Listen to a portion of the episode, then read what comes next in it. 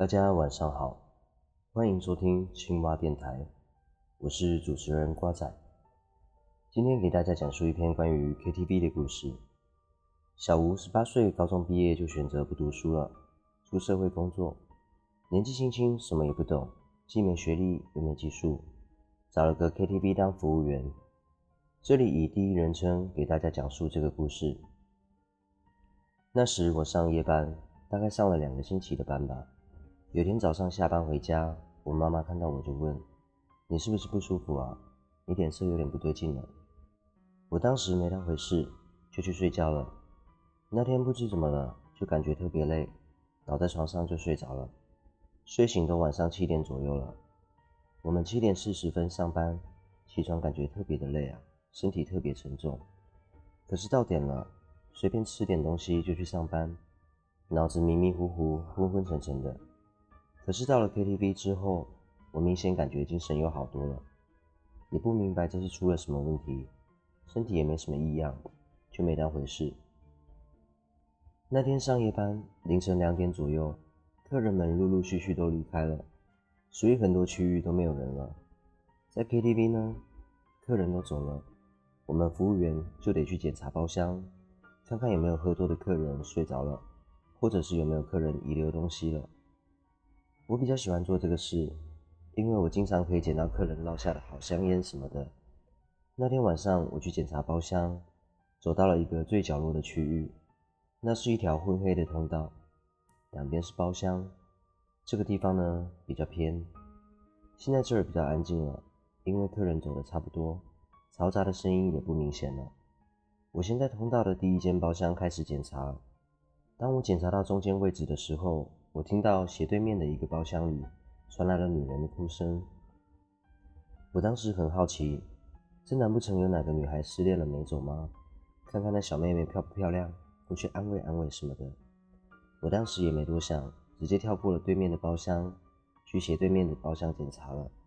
可当我把门那么一推开的时候，那哭声瞬间消失了。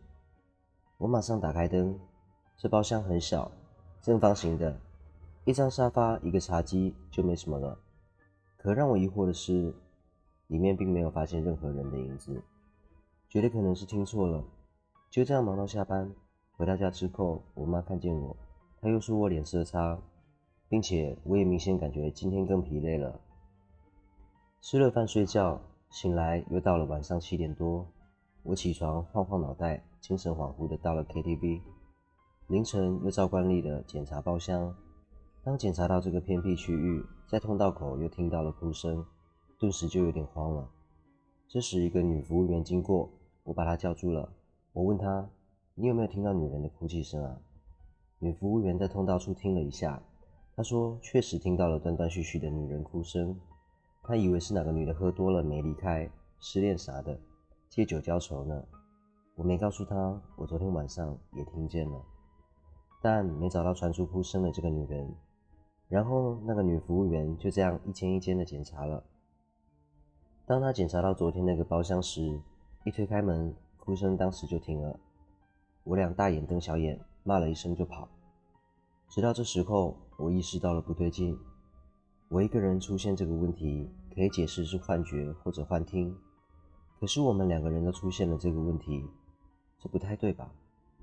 越想越奇怪。第二天，我立刻就辞去了工作。从辞掉工作的那天开始，脸色渐渐好起来，精神也越来越好了。后来我跟朋友去唱歌，看到之前的领班，我就跟他说了这件事，就说我是怎么第一次听到那个声音的，然后跟那个女服务员又共同经历了一次。听我说完之后，那领班左看右看，小声的告诉我，他说几年前那个包厢啊，确实死了一个女孩，不过不是客人。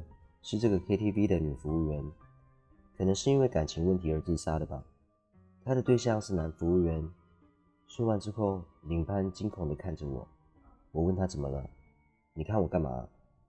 那领班跟我说，从那以后，经理就下了一个规定，男女服务员不同班，也就是说，男服务员上夜班，女服务员上白班，两者不能掺和。我猛然意识到了什么。